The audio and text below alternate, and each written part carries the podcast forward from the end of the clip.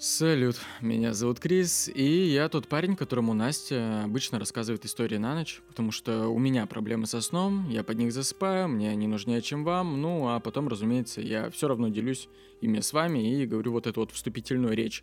И если ты слышишь подкаст впервые, то это как бы уже работает давно, поэтому просто смирись. Заодно я вначале говорю, что далее в подкасте ты, вероятно, не услышишь буквы «Р», потому что зачем она вообще нужна, и, возможно, услышишь ненормативную лексику, потому что, ну, почему бы и нет. Если бы эту историю рассказывал я, а не Настя, э, из-за всей своей несправедливости, которую она содержит, то у меня бы это, вся эта история состояла только лишь из мата, но, слава богу, Настя не я, поэтому давайте укладываться там поудобнее, в тех местах, где мы обычно укладываемся, и послушаем историю «Мамина сибиряка».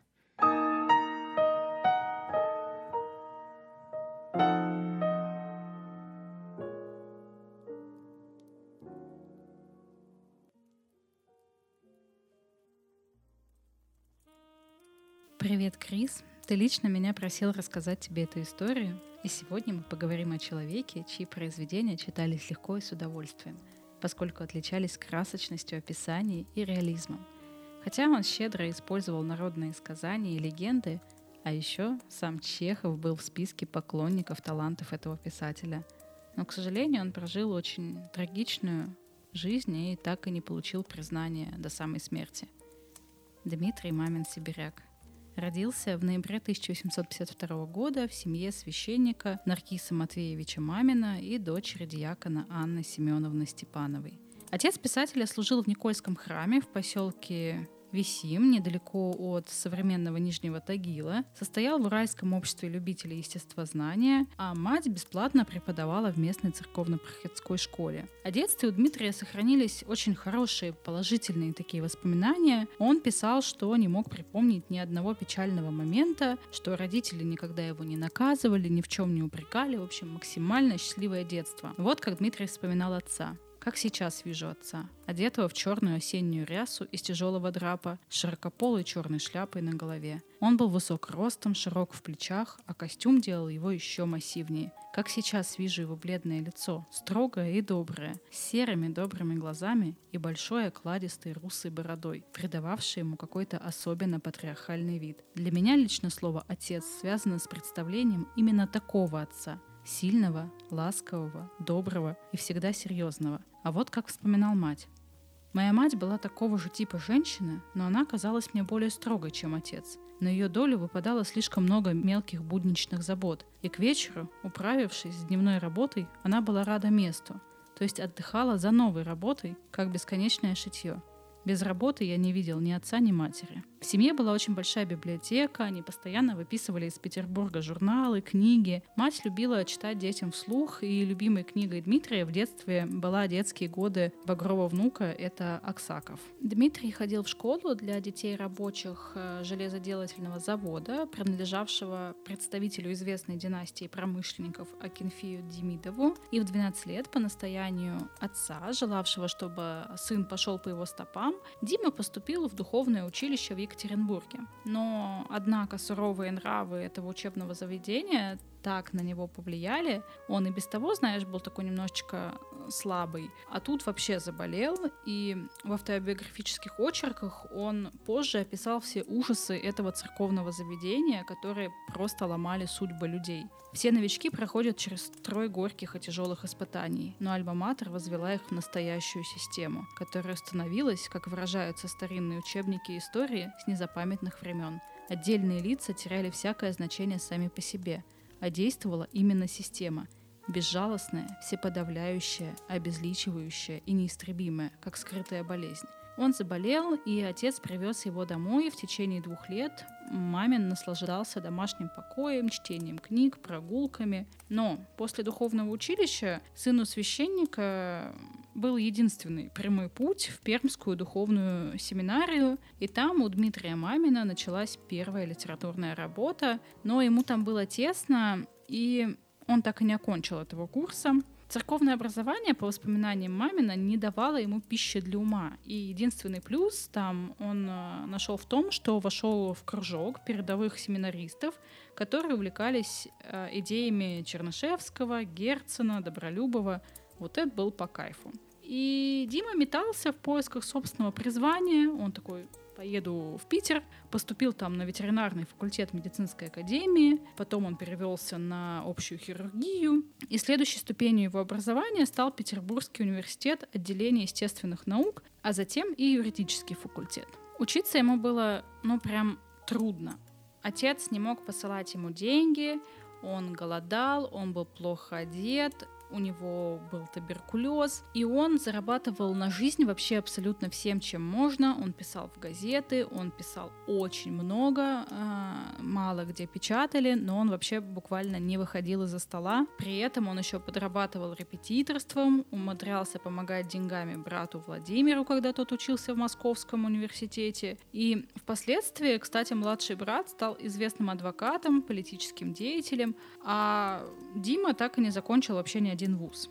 Летом 1876 года в журнале «Сын Отечества» вышли рассказы Мамина «В горах», «Не задалось», а также роман о водовороте страстей. И он рассчитывал на какой-то значительный гонорар, ему его обещали, и этого хватило бы ему на оплату учебы. Однако издатель, э, блядь, наебал мамина, и ему не хватало денег, а ректор отказывался идти навстречу и освобождать его от оплаты. Ему пришлось оставить университет и из-за того, что у него не было денег, и по причине болезни, потому что вот он всю жизнь боролся с туберкулезом. И мамин вернулся в Нижнюю Салду к родителям в 1878 году у него умирает отец, и на его плечи просто ложатся все заботы по содержанию семьи, и тяжелое финансовое положение вынудило маминых переехать в Екатеринбург, где Дмитрий надеялся, что найдет хоть какую-то работу.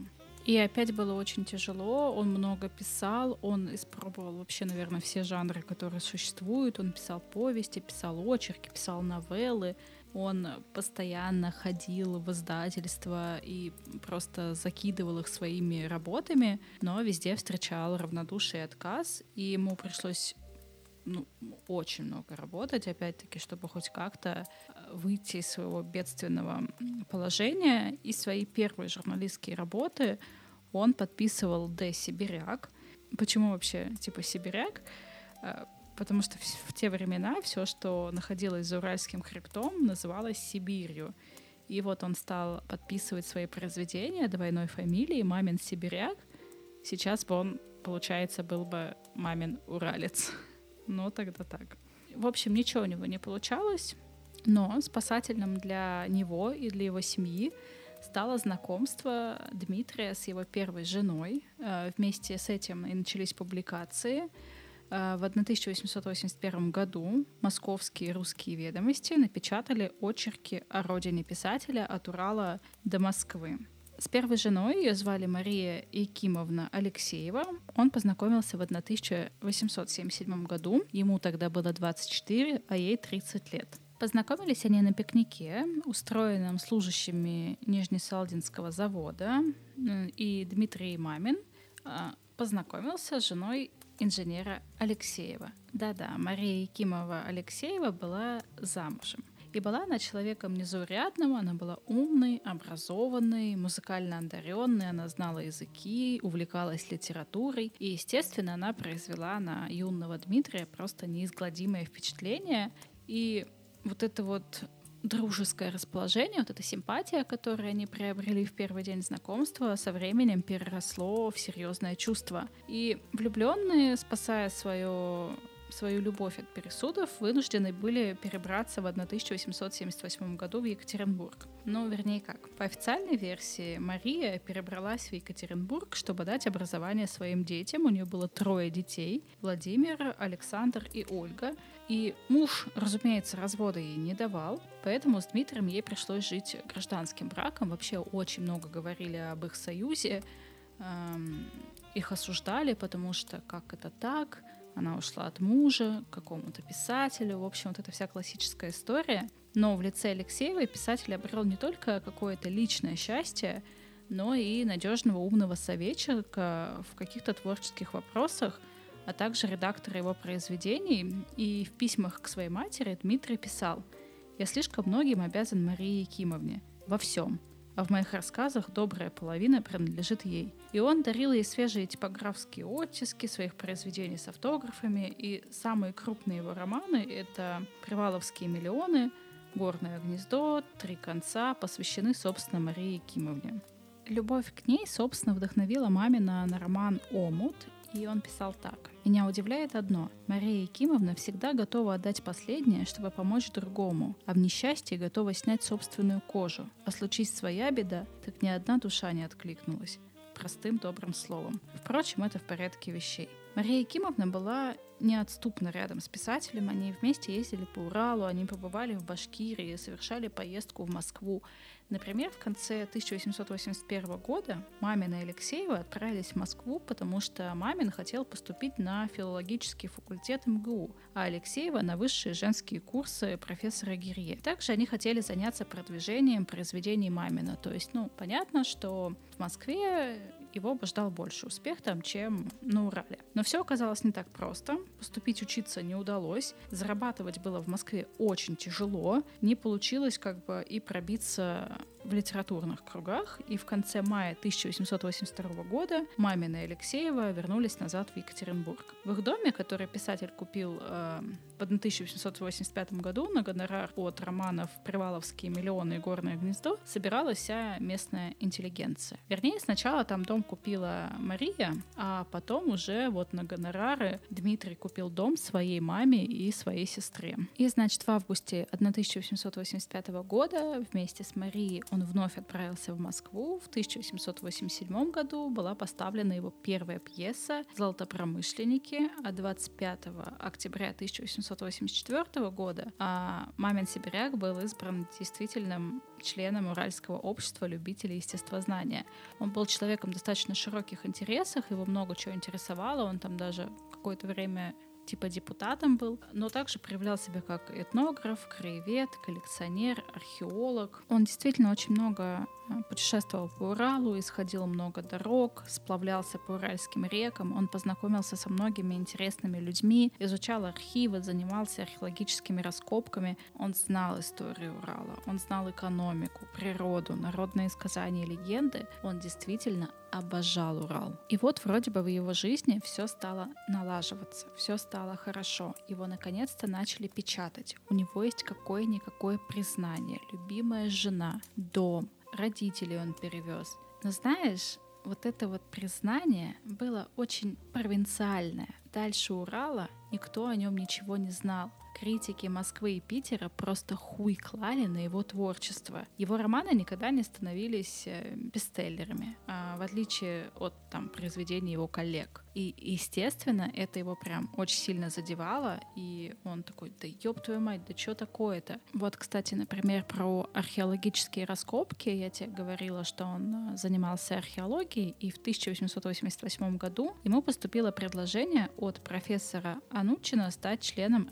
археологического общества. То есть, действительно, вроде бы жизнь налаживается. Но в 1889 году он жаловался другу в письме, что подарил целый край с людьми, природой и всеми богатствами, а они даже не смотрят на этот подарок. Это вот он говорил про равнодушие московских и питерских критиков, и это крайне его угнетало. В какой-то момент он впал в жуткую депрессию, начал бухать, и, разумеется, это ни к чему хорошему не привело. Вообще непонятно, чем бы закончилось. В 1890 году он расстается со своей гражданской женой. А что расстался-то вообще? Ну, собственно, есть один действенный способ, как лечить депрессию. Сейчас э, бери ручку, бумагу и записывай записывай. Берешь актрису, пиздуешь в Питер. Ну, собственно, Дима как-то так и поступил. Дмитрий очень увлекся другой Марией, дочерью местного екатеринбургского фотографа Марии Марицевны Генрих, которая была младше его в два раза. И как и предыдущая возлюбленная, Мария была не свободна. Но со своим мужем, петербургским актером Абрамовым, она уже не жила. Она была достаточно такой эмансипированной, и это, в принципе, соответствовало тому времени. И замуж за Абрамова она вышла лишь для того, чтобы вырваться из-под отцовской опеки. Но это действительно тогда была достаточно распространенная вещь. Она мечтала о театральной славе, она выступала на сцене, и она пыталась получить большое наследство, чтобы организовать свой собственный театр И у нее даже сначала получилось, но дело быстро развалилось, потому что она, ну, ты можешь сколько угодно хотеть делать бизнес, но ты не бизнесмен. Она не умела вести дела, ничего не получилось. И знакомство ее с писателем произошло таким образом. Она знала о его творчестве и очень хотела с ним познакомиться лично. А мамин сибиряк был удивлен тому, что вот вроде бы она актриса, но в ней нет никакого жеманства, нету кокетства. И их роман начался стремительно, еще тогда, когда он жил вместе со своей первой женой. И это его очень на самом деле тоже тяготило. Он э, сокрушался, что причина причиняет боль своей первой жене, но вообще ничего не мог с этим поделать. Он с этим боролся, но его увлекло э, к Марии Гейнрих.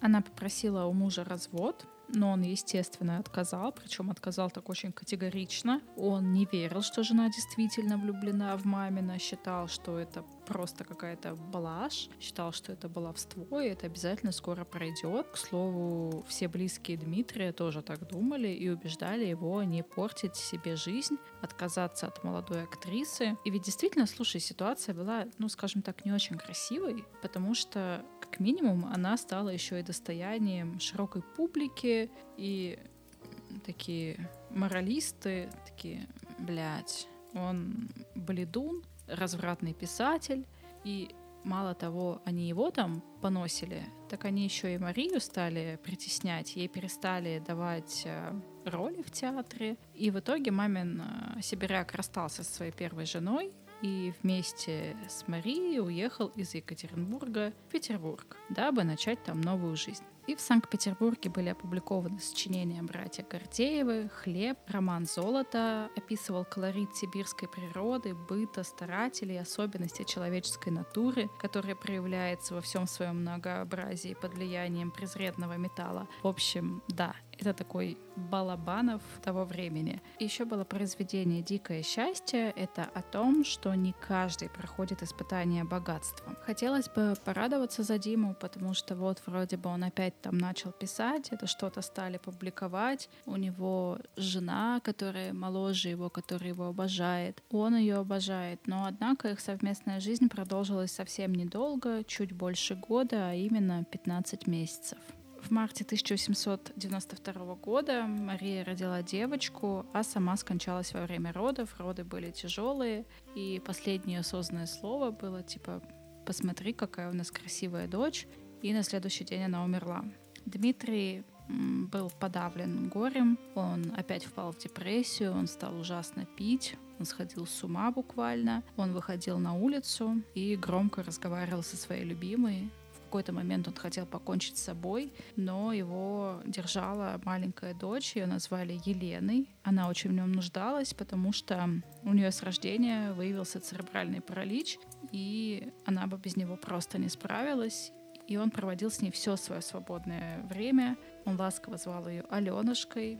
Ему помогала ухаживать лучшая гувернантка Петербурга Ольга Францевна Гувале, и она даже впоследствии помогала Дмитрию оформить документы на усыновление собственной дочери, потому что писателю опять-таки пришлось нелегко, ему пришлось бороться с властями, чтобы ребенку э, юридически позволили дать его фамилию. Ну, дело в том, что они же были не в официальном браке, и получается, ребенок был незаконно рожденный, и прям пришлось немножечко м, побороться, дойти до самого министра юстиции Николая Муравьева, но у них все получилось. Для дочки он стал сочинять сказки и рассказы, и позже он создал знаменитые Аленушкины сказки, и вот самая, пожалуй, его знаменитая центральная серая шейка — это вот э, рассказ, который вошел в этот сборник, и фактически это олицетворение маленькой больной девочки, которая стала центром вселенной для Дмитрия. Как вообще получился сборник? Сначала он ей рассказывал сказки, которые знал, потом начал сочинять свои и стал их записывать и, соответственно, собирать. И они создавались от случая к случаю с 1894 по 1897 года. И первоначально вообще не предназначались для того, чтобы их где-то публиковать. Они вот просто сочинялись для дочери, которой трудно было засыпать по ночам. Вот прям как я тебе читаю. И впоследствии просто кому-то из друзей пришла в голову мысль сдать их. Они задумывались, как педагогические заповеди ребенку, которому необходимо быть в жизни стойким, независимым и самоценным. В 1897 году Аленушкины сказки вышли отдельным изданием, и мамин Сибиряк писал «Издание очень милое. Это моя любимая книга. Ее писала сама любовь и поэтому она переживет все остальное. Вообще писатель говорил, что будь его воля, он бы вообще сочинял только для детей, поскольку это наивысшее счастье. Многие его а, рассказы вот эти были отмечены премиями, а сказка про храброго зайца несет в себе мораль, что вера в собственные силы и поддержка близких помогут горы свернуть. И у мамина сибиряка было свое продуманное отношение к детской литературе, то есть он к этому действительно относился очень серьезно. Он считал, что книги для детей формируют разум и воспитывают чувства ребенка. И видя в детях будущее человечества, он выдвигал в произведениях глубокие социальные проблемы. В художественных образах раскрывал правду жизни. И он называл детскую книжку живой нитью, которая выводит ребенка из детской комнаты и соединяет с широким миром жизни. Обращаясь к писателям, своим современникам, Дмитрий призывал их правдиво рассказывать детям о жизни и труде народа. Он часто говорил, что только честная и искренняя книга приносит пользу. Детская книга — это весенний солнечный луч, который заставляет просыпаться дреблющие силы детской души и вызывает рост брошенных на эту благодатную почву семян. Короче, он прям действительно считал своим призванием писать детскую литературу. Он попытался устроить свое личное счастье третий раз с гувернанткой Аленушки, с Ольгой. Он был покорен ее искренним сочувствием, ее самоотверженностью. И он привязался к ней и женился. Кстати, прям по-настоящему в первый раз женился, а не как на первых двух своих женах. И она была тоже очень творческой натуры, она потрясающе рисовала, она играла на рояле, писала стихи, знала иностранные языки, изучала философию. И именно она впоследствии создала музей «Мамина сибиряка» в Екатеринбурге, куда она передала многие вещи писателя. И вот вроде бы опять, наконец-то, он еще не стар, ему там чуть-чуть за 50. Наконец-то пришла литературная слава. Но все это тоже длилось очень недолго. Скоро его опять перестали печатать. Э, материальное благополучие тоже так и не удалось его достичь. И, кроме того, у него начало сдавать здоровье. Один за другим умирали его друзья. Чехова вот не стало. Короче, было тяжело. Кроме того, 21 марта 1910 года умерла его мать, ей было 79, и ее похоронили рядом с сыном Володей на кладбище Новотихвинского монастыря в Екатеринбурге, но в советские времена кладбище уничтожили и могила не сохранилась. В 1911 году писатель перенес инсульт, после которого его частично парализовало, а год спустя у него опять появились признаки туберкулеза, которые мучили его с давних пор. И у него приближался юбилей, ему исполнялось 60 лет и 40 лет его литературной деятельности, и о нем вспомнили, его пришли поздравить, а он был уже в таком состоянии, что уже не воспринимал никакие поздравления, он уже ничего не слышал, и в своих 60 он выглядел на все 160, он был тряхлым стариком, у него был потухший взгляд, в общем, такой живой мертвец. И весь этот юбилей в целом был похож больше на похороны, а не на праздник. Кроме того, там, что там действительно наконец-то к нему пришло признание, и звучали хвалебные речи, его называли гордостью русской литературы, художником слова. Ему подарили там альбом с поздравлениями, пожеланиями. Много говорили о его вкладе работы для детей, типа вы открыли душу нашим детям, вы полюбили их, они полюбили вас. В общем, вот эти вот все замечательные песнопения. Но, как это обычно бывает, признание пришло слишком поздно, и Дмитрий Мамин Сибиряк умер через шесть дней в ноябре 1912 года. И после его смерти еще долго шли телеграммы с поздравлениями к юбилею. Но что забавно, в столичной печати вообще не заметили смерти мамина сибиряка. Его там как при жизни не замечали, так даже и после смерти не заметили. Только в Екатеринбурге друзья, почитатели его таланта собрались на траурный вечер, Похоронили мамина сибиряка рядом с женой на кладбище Александра Невской лавры в Санкт-Петербурге. А спустя два года, осенью 1914 года, рядом появилась могила его дочери, Елены Маминой, его любимой Аленушки – И на самом деле, когда она была еще совсем маленькой, врачи вообще не верили в то, что она проживет долго, но отцовская любовь, то, что он с ней так возился, вся его забота буквально сотворили чудо, и он очень много действительно внимания уделял, и она научилась хорошо рисовать, она писала стихи, она брала уроки музыки. И после смерти отца она настояла на поездке в Екатеринбург. Она посмотрела город, посмотрела окрестности, познакомилась с своими родными. И в своем завещании она написала, чтобы дом ее отца после смерти последнего владельца стал музеем, который настоятельно прошу устроить в этом городе и по возможности в завещанном доме или доме, который на его месте будет построен. Ее завещание было исполнено в центре Екатеринбурга. Есть замечательный литературный квартал, куда входит сохранившийся дом мамина Сибиряка, это улица Пушкинская.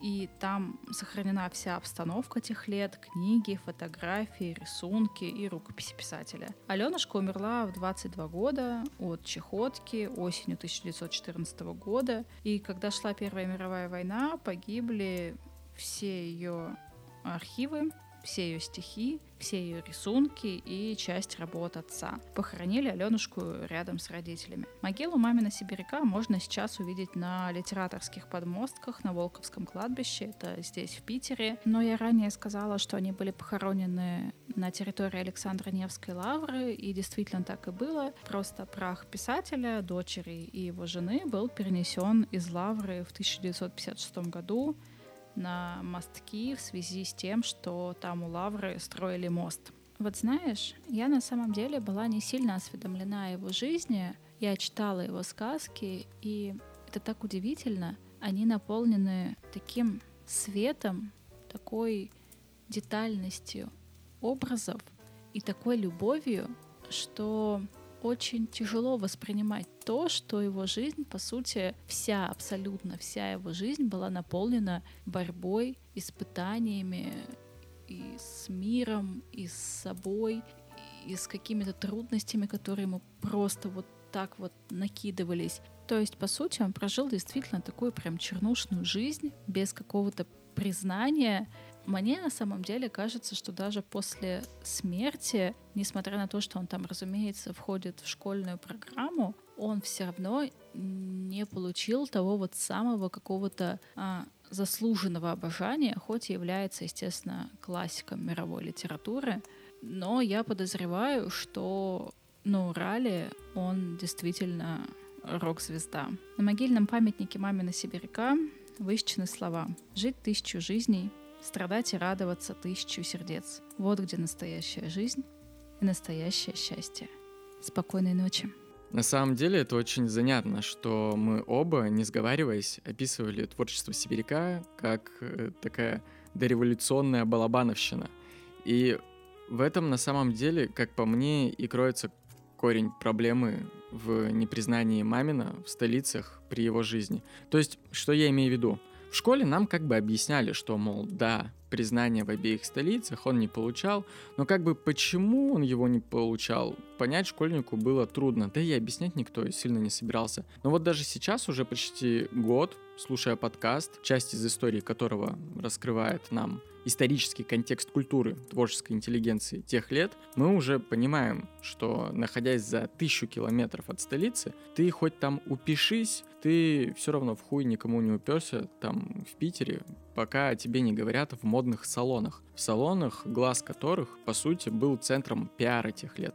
И дело даже не в том, что рукописи до туда не доходили. С этим проблем как раз-таки и не было. Его ведь читали и критики, и вот Чехов даже с ним дружил. Но просто в те года столичная империя хотела и вот пыталась быть из себя всей такой европейской. И даже та чернушная бытовая хтонь, которая описывалась в произведениях тех лет, она все равно была такая стилевая, вылизанная, такая там была приятная хтонь. И она была, ну, романтизированная, что ли. А Мамин, он как бы не описывал хтонь, он не пытался как-то специально писать про какую-то гнетущую обреченность. Просто когда ты описываешь бытность уральских рабочих завода, ну, как бы в Питере это просто не выкупали. Для них день простого уральского мужика, который в хуй не слышал про эти ваши Невские проспекты, это все равно, что читать про работягу с Марса.